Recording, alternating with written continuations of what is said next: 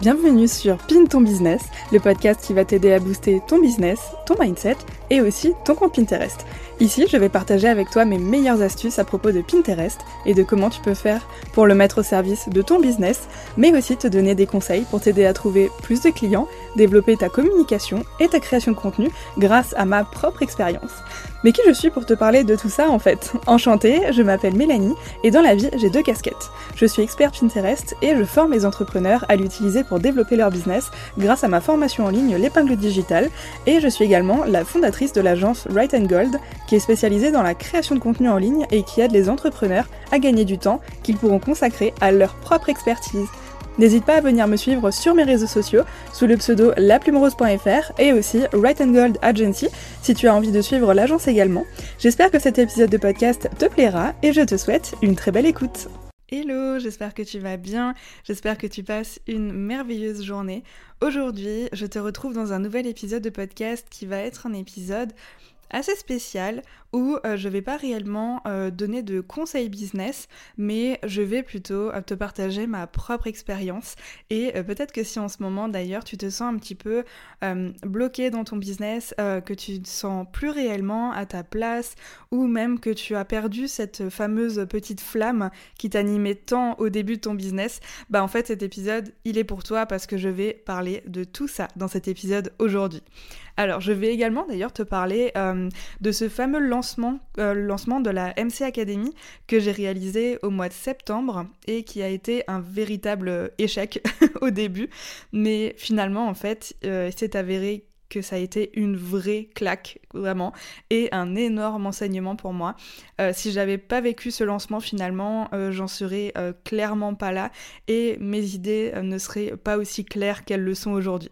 Donc aujourd'hui, voilà, j'avais vraiment envie de te retrouver pour te parler de ce qui s'est passé pour moi cet été, parce que, oui, en fait, je me suis séparée de toute mon équipe.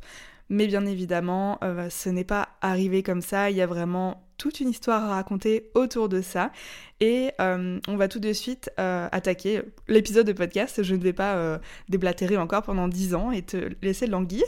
alors, pour te resituer un petit peu le contexte dans lequel j'étais cet été. Alors, avant toute chose, il faut savoir que fin 2021, avec mon chéri, euh, on a rendu notre appartement et on est parti vivre en camping-car pendant un an. Donc ça, c'était vraiment voilà la nouvelle aventure, euh, partir à la découverte du monde euh, et surtout de la France. Nous, on est surtout resté en France, mais voilà, du coup, on est parti un petit peu à de nouvelles aventures, etc. Et il faut savoir aussi que du coup, je nous versais un salaire pour deux. Donc là, actuellement, là où j'enregistre cet épisode de podcast, on est en décembre 2022 et euh, je me verse une rémunération donc avec ma société qui est de 1700 euros à peu près. Et euh, quand on était à deux en camping-car, du coup, je nous versais 2500 euros de salaire parce qu'il n'y avait que le mien. Donc on vivait en fait sur un seul salaire. Il faut savoir aussi que du coup, euh, à ce moment-là, mon entreprise était composée d'une équipe de trois personnes du coup pour m'épauler au quotidien. Donc il y avait tout d'abord une assistante virtuelle qui était avec moi pendant une vingtaine d'heures par mois environ. J'avais également une aide régulière mensuelle pour les retranscriptions de mes épisodes de podcast. Donc elle s'occupait en fait de rédiger, euh, enfin de retranscrire mes épisodes de podcast en articles de blog. Euh, c'était environ 10 heures par mois, quelque chose comme ça. Et j'avais également un monteur de podcast que je prenais entre 5 à 7 heures par mois. Et enfin, il y avait aussi euh, des aides ponctuelles de temps à autre ou des missions supplémentaires pour mon assistante. Voilà, donc ça c'était un petit peu euh, mon équipe. Et euh, donc ce qui s'est passé, c'est que donc fin 2021, voilà, on a rendu notre appartement, on est parti vivre en camping-car et tout. Donc on n'avait pas de loyer, mais le camping-car qu'on avait, j'ai eu énormément la question d'ailleurs, mais en fait le camping-car qu'on avait, on l'avait acheté. Il était à nous et du coup on avait fait un crédit pour le payer. et à savoir que en fait notre vie en camping-car, clairement, nous coûtait plus cher que de vivre dans un appartement. Surtout qu'on est parti en plein hiver. Au tout début, on a démarré en octobre, novembre. On a démarré en novembre 2021. Et euh, à savoir qu'un camping-car, c'est pas du tout isolé. Donc en fait, euh, en plein hiver, il fait très froid. Donc on devait chauffer le camping-car et on devait par exemple acheter une nouvelle bouteille de gaz. Euh, à l'époque, elle était à 35 euros 35 euros, je crois. Et euh, du coup, on changeait la bouteille de gaz tous les 5 jours. Donc voilà, déjà, rien que ça, clairement, on s'est ruiné en gaz. Donc, euh, vivre dans le camping-car, vraiment, c'était un sacré budget. Après, comme on n'avait pas de loyer, on payait en fait notre crédit du camping-car. Donc, c'était un petit peu comme notre loyer finalement. Donc voilà. Mais la vie en camping-car, avec les airs de camping-car où on dormait la nuit, etc., bah, au final, c'était un budget qui était quand même euh, fort fort élevé. Donc euh, voilà, on est parti en camping-car et du coup, tout se passait dans le meilleur des mondes, hein, clairement, tout se passait super bien et tout et tout. Et ce qui s'est passé et ce qui a commencé un petit peu euh, à déclarer tout ça, entre guillemets, c'est que, euh, je sais plus exactement quel mois, mais j'ai commencé à me sentir pas très bien côté santé. je sentais que j'étais assez fatiguée. Euh, ouais, je, je, je, sais pas vraiment comment l'expliquer, euh, mais quand tu quand es fatigué de base, tu sens que c'est juste de la fatigue et que tu as besoin de dormir, tu vois moi je me sentais fatiguée, mais plus à un point où vraiment je sentais que même si je dormais ou quoi, en fait je récupérais pas cette énergie euh, que j'avais de base. Donc j'avais cette fatigue qui s'accumulait et ça, fait, ça faisait quand même finalement plusieurs semaines que j'étais fatiguée et euh, je savais pas trop d'où ça venait. Et bien sûr, euh, j'étais pas hyper bien côté santé, donc au final, juste je me concentrais en fait sur moi et sur ma santé. J'essayais de prendre le plus soin de moi possible, mais c'était compliqué. surtout en camping-car, en fait, on avait un lit, mais euh, clairement, euh, le, matelas qu'on avait dans le camping-car, euh, il était trois fois plus fin que celui qu'on a à la maison, par exemple, maintenant. c'est vrai qu'un camping-car, de base, c'est pas du tout fait pour vivre dedans, donc c'est pas du tout aussi confortable qu'un vrai lit. Et donc ça, c'est vrai que ça jouait aussi beaucoup. je dormais pas aussi bien qu'à la maison, etc. Mais voilà, c'est, je sais pas, je sentais que j'avais cette fatigue et euh, du coup, bah, cette fatigue, forcément, euh, ne m'a pas grandement aidé côté business en fait. J'avais du mal à travailler, à me mettre dedans, à être concentrée, à être productive, etc. Donc je me suis dit, ok, je suis pas bien, je prends le temps de me reposer, je prends du temps pour moi. Et donc évidemment, euh, à ce moment-là, j'avais beaucoup de prestations clients et je, enfin beaucoup, j'en avais quelques-unes, mais j'en avais pas énormément. Mais mon but en fait, c'était de développer les ventes de la formation l'épingle digitale. Mais à ce moment-là, en fait, j'étais en pleine euh, restructuration, on va dire, en fait, de la chose. Mais j'étais pas encore dans le, mood vraiment de faire des ventes. Donc, comme j'étais un peu en restructuration, j'avais quelques clients en prestation, mais je ne faisais pas encore euh, énormément de ventes avec ma formation. Donc, je faisais du chiffre d'affaires, mais euh, clairement pas de façon rentable pour payer tout le monde et pour me payer moi. Surtout que, comme dit, euh, je me versais une rémunération de 2500 euros et comme je suis en société, du coup, je payais 45% de cotisation sur ces 2500 euh, euros. Donc en fait, je sortais en tout plus de 3600 euros. Donc en fait, déjà, rien que mon salaire à moi me coûtait 3600 euros, sans encore tous les investissements à côté. Donc vraiment, c'était déjà énorme. Donc ensuite, euh, finalement, c'était finalement c'est assez bien tombé côté période parce que c'était un petit peu le moment où on avait décidé de rentrer en France et puis, enfin, de rentrer euh, à la maison en fait, de rentrer chez nous. Enfin, pas chez nous. Enfin, on n'avait pas d'appartement encore, mais euh, voilà, on voulait rentrer euh, en Alsace en fait, et on voulait terminer un petit peu notre voyage. Et euh, en n'étant pas bien, j'y ai mis un stop et j'ai dit que voilà, j'avais envie de rentrer, j'avais envie de me reposer, j'avais plus du tout envie de bouger. Donc on est rentré et là j'ai pu aller consulter le médecin. Mais avant ça, en fait, avant d'aller chez le médecin, il y a eu un élément déclencheur qui a fait que je me suis dit, ok, là, faut que j'aille voir le médecin. En fait, euh, donc ça faisait quelques semaines que j'étais pas bien, j'étais fatiguée. J'étais sur les nerfs, clairement j'étais à plat en fait, euh, vraiment euh, complètement à plat, et j'ai commencé à avoir un genre d'infection urinaire. Mais D'habitude, euh, enfin, tu le sais si t'es une fille hein, de toute façon, quand t'as une infection urinaire en général, euh, elle passe au bout de 2-3 jours, voilà. Mais moi, elle a duré. Donc, elle a duré, euh, ça a duré une semaine environ. Et au bout d'une semaine, en fait, je notais vraiment aucune amélioration. Donc, je me suis dit, ok, je faut quand même aller voir un médecin, ça pourrait être pas mal. Donc à ce moment-là, je décide d'aller chez le médecin, donc, faire une consultation. Et euh, il s'est avéré que, oui, en fait, le médecin, sur le moment, m'a dit, ben oui, en fait, euh, vous avez une infection urinaire, euh, voilà, allez chercher les médicaments à la pharmacie. Du coup, j'ai commencé à prendre les médicaments, mais je sais pas pourquoi, euh, elle m'a quand même fait faire des analyses d'urine. Donc peut-être que finalement elle se doutait de quelque chose, je ne sais pas. Mais euh, pour une infection urinaire classique, le médecin euh, te prescrit juste quelque chose et au bout de quelques jours c'est réglé. Moi elle m'avait prescrit du coup un médicament, mais elle m'avait aussi envoyé faire des analyses d'urine. Ok, donc je suis allée faire mes analyses, voilà, de façon très classique. Je me suis dit, bon, ça doit pas être grand chose, quoi. Au final, j'ai fait mes analyses. Au bout de deux jours, le médecin m'appelle et me dit que, en fait, euh, mes analyses ont été envoyées euh, plus loin euh, en analyse parce qu'il fallait utiliser une machine spéciale ou je sais pas trop quoi pour faire des analyses plus poussées. Mais elle savait déjà en fait que j'avais un staphylocoque.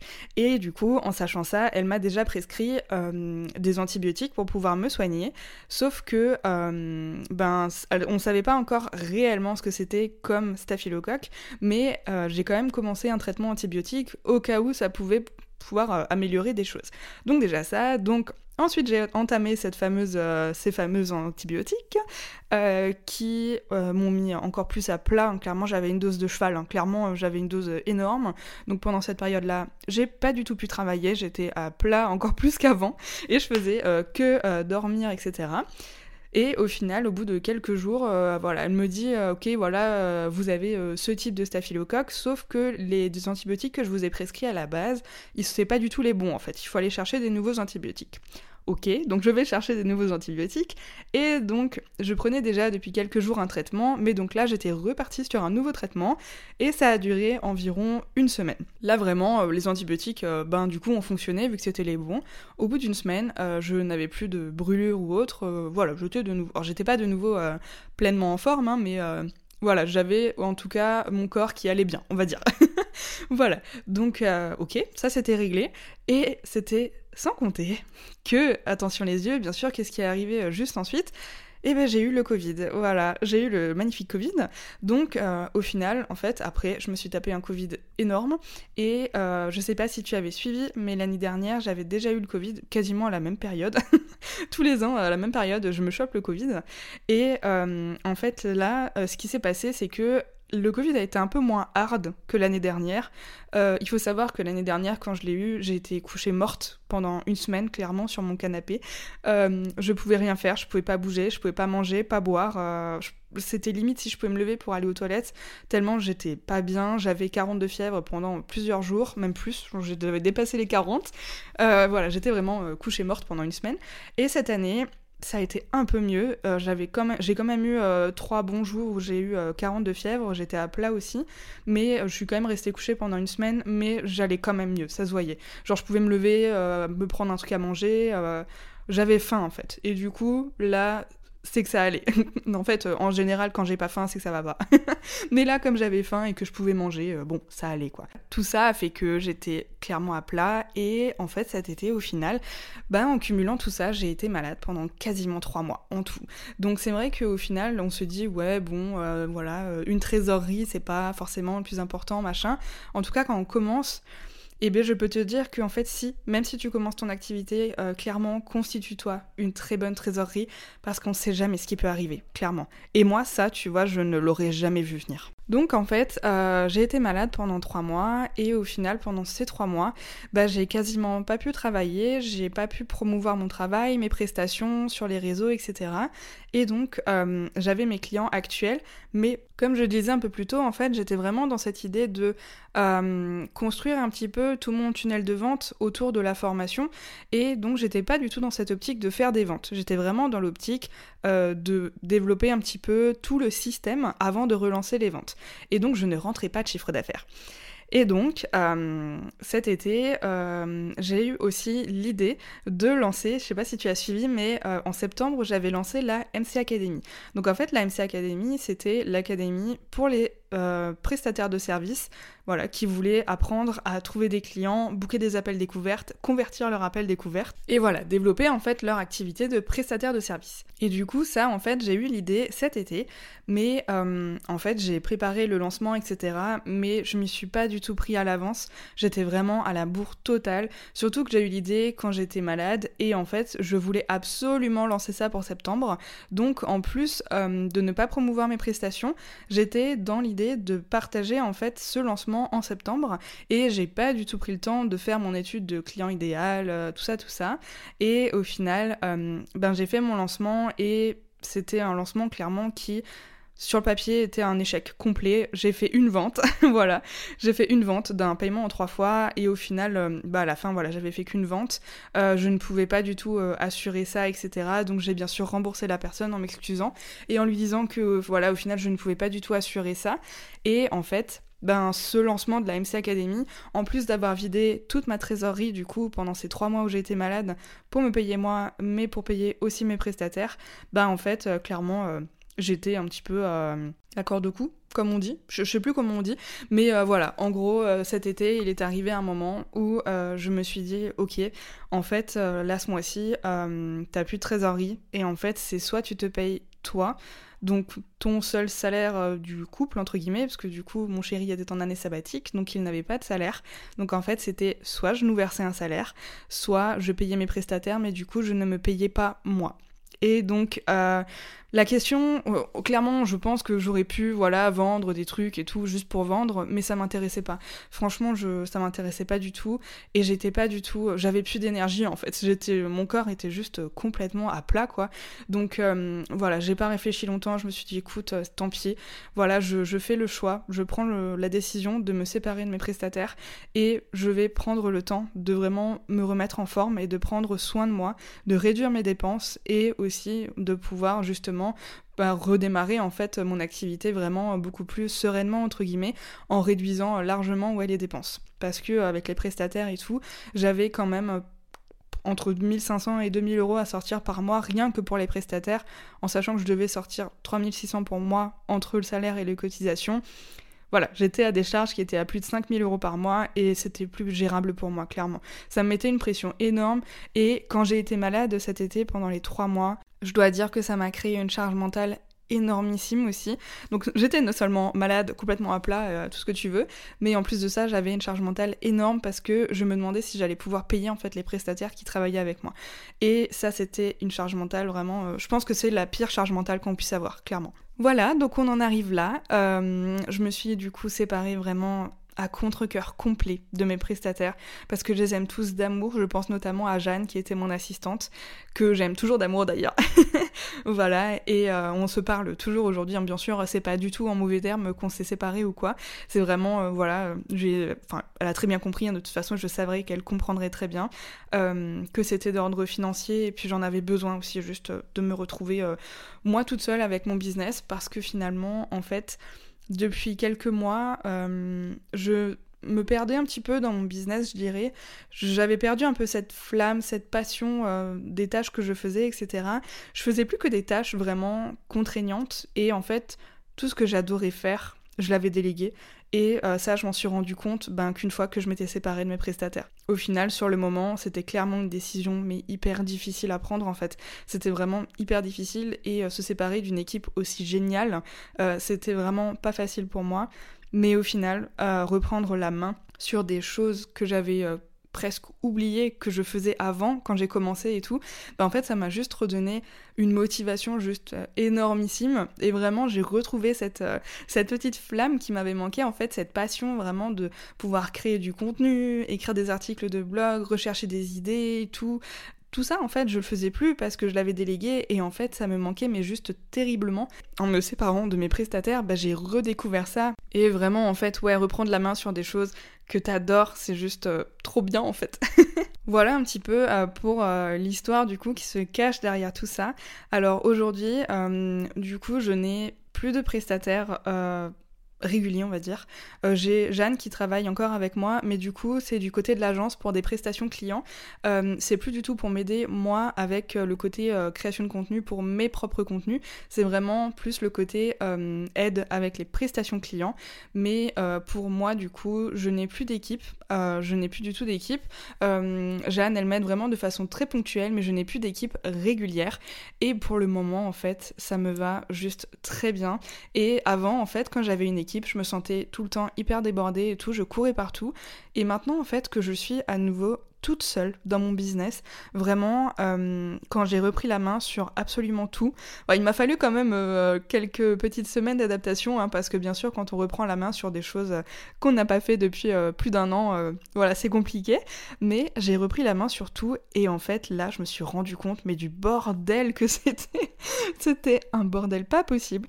Du coup, en fait, j'ai repris la main sur tout, et j'ai tout simplement absolument tout simplifié au maximum en fait. J'ai vraiment tout simplifié et tout fait en sorte pour que je puisse tout gérer moi-même. Vraiment, ne pas avoir besoin de quelqu'un ou d'un prestataire ou autre, vraiment, euh, de pouvoir tout gérer moi-même et surtout d'avoir le temps de tout gérer moi-même. Aujourd'hui, ce qui fait que je suis toute seule dans mon entreprise, du coup, j'ai entre guillemets, juste la charge mentale de pouvoir me payer moi, mais du coup, avec les prestations clients que j'ai mensuellement, etc., plus les ventes de ma formation en ligne, bah en fait, cette charge mentale, euh, je ne l'ai plus du tout, j'ai plus du tout cette peur du manque, parce que je sais que le chiffre d'affaires que je dois faire pour me rémunérer personnellement, bah en fait, je le fais tout le temps, tous les mois. Donc ça, c'est vrai que c'est clairement une charge mentale énorme en moins. Et après, s'il reste de l'argent, et eh ben je l'investis ou je prends des, des, missions ponctuelles, etc. Mais voilà, je n'ai plus personne qui travaille avec moi régulièrement. Et en fait, j'ai simplifié, j'ai tellement simplifié mon business en fait que aujourd'hui, après plusieurs mois de, de m'être séparée de mes prestataires, je peux dire que euh, je suis toute seule et je travaille entre 20 à 25 heures par semaine grand maximum. Et je fais toutes les tâches que je dois faire entre la création de contenu, les prestations clients, etc. Alors j'ai pas énormément de clients en gestion mensuelle, mais en fait mes tarifs me permettent aussi de le faire. Et ça c'est vraiment un, une chance en fait je trouve vraiment à force euh, de faire justement des tarifs etc ben on arrive à savoir un petit peu euh, quel tarif il faut appliquer pour aussi être rentable parce qu'au début c'est bien on commence à facturer à l'heure etc mais souvent euh, enfin nos heures sont, limitées en fait. Donc à un moment on se sent quand même un minimum bloqué et c'est vrai que ça je l'ai vite compris. Au début je facturais à l'heure mais aujourd'hui je facture plus du tout à l'heure. Aujourd'hui je facture euh, à la prestation. Donc en fait, euh, la prestation, ça dépend des prestations. Parfois, euh, le même type de prestation peut me prendre, je sais pas, 4 heures et pour une autre cliente, ça va me prendre 6 heures et demie, quelque chose comme ça, j'en sais rien. Mais en fait, tout ça pour dire que mes tarifs sont aussi appliqués en fonction de mon mode de vie en fait et de comment je veux vivre. Et c'est aussi ça qui est important. C'est pas que de voir le travail, mais c'est aussi de voir un petit peu derrière ben, ton expertise, ce que tu apportes aux clients, etc. Et moi, je le sais qu'avec Pinterest, j'apporte à mes clients de nouveaux clients, de la visibilité, du trafic sur leur site internet, etc. Et en fait, c'est euh, bah, ce résultat que j'apporte à mes clients et du coup ben ça ça définit en fait le tarif que j'applique pour mes prestations voilà tout ça pour dire que en fait euh, le tarif que j'applique pour mes prestations me permet aujourd'hui de pouvoir travailler 20 à 25 heures par semaine et clairement, ouais, c'est vraiment une chance parce que ça me permet de pouvoir ben, développer des projets si j'en ai envie. Ça me permet aussi de pouvoir prendre du temps pour moi. Typiquement, euh, la semaine dernière ou il y a deux semaines, je sais plus, j'ai découvert un, nouveau jeu sur la Switch et je me connais très bien. Je sais que euh, quand je trouve un nouveau jeu sur la Switch qui me plaît, euh, clairement, je vais être accro pendant 4-5 jours et je vais avoir envie de jouer que à ça. Je vais pas du tout avoir envie de travailler, clairement. Et du coup, c'est totalement possible en fait. Je peux totalement le faire avec un peu d'organisation bien sûr, mais comme je travaille que, entre guillemets, entre gros guillemets, mais je travaille que 20 à 25 heures par semaine, bah en fait, mon business me permet de le faire tout simplement. Et c'est ça la vie que j'ai décidé de mener. Voilà. Pourquoi j'avais envie de te faire aujourd'hui euh, cet épisode de podcast? Pour te parler un petit peu de cette histoire et de mon histoire de cet été, euh, tout simplement parce que euh, j'ai tirer plusieurs enseignements de ce qui s'est passé cet été. Alors bien sûr, sur le moment, c'était pas drôle, hein, être malade pendant trois mois et tout, je l'ai très mal vécu. Mais d'ailleurs, euh, ça peut se voir, hein, on est fin décembre 2022, je t'en parle que maintenant alors que c'était cet été. Mais voilà, là, je me sens prête d'en parler, donc, donc j'en parle. Et j'apprends aussi mes enseignements aux autres avec grand plaisir. Donc si jamais toi, ça peut t'aider, j'en suis mais vraiment super contente. Mais tout ça pour dire que aujourd'hui, si je te parle de ça, c'est pour te parler vraiment des enseignements que m'a appris tout ça, notamment le fait euh, de l'importance d'avoir une trésorerie hyper important vraiment. Et encore plus cet été je m'en suis réellement rendu compte parce qu'au final j'avais de la trésorerie et je pensais que j'avais une trésorerie qui était euh, normale. Enfin elle n'était pas non plus euh, immense. Après bien sûr avec un peu plus de réflexion je me rends compte que ma trésorerie par rapport à mes charges était très petite mais je devais avoir quelque chose comme 10 000 euros de trésorerie, 12 000 euros de trésorerie, quelque chose comme ça. Sauf qu'en fait, euh, avec les charges que j'avais, à savoir que je devais sortir plus de 5000 euros par mois, bah en fait, euh, il faut pas être un ingénieur en maths pour savoir qu'en deux mois, il n'y a plus rien, quoi. Donc, euh, ouais, les trois mois, en fait, m'ont vidé ma trésorerie, clairement. Et j'ai eu quand même deux, trois semaines où j'étais pas bien, où je me, je me demandais si j'allais pouvoir me payer, en fait.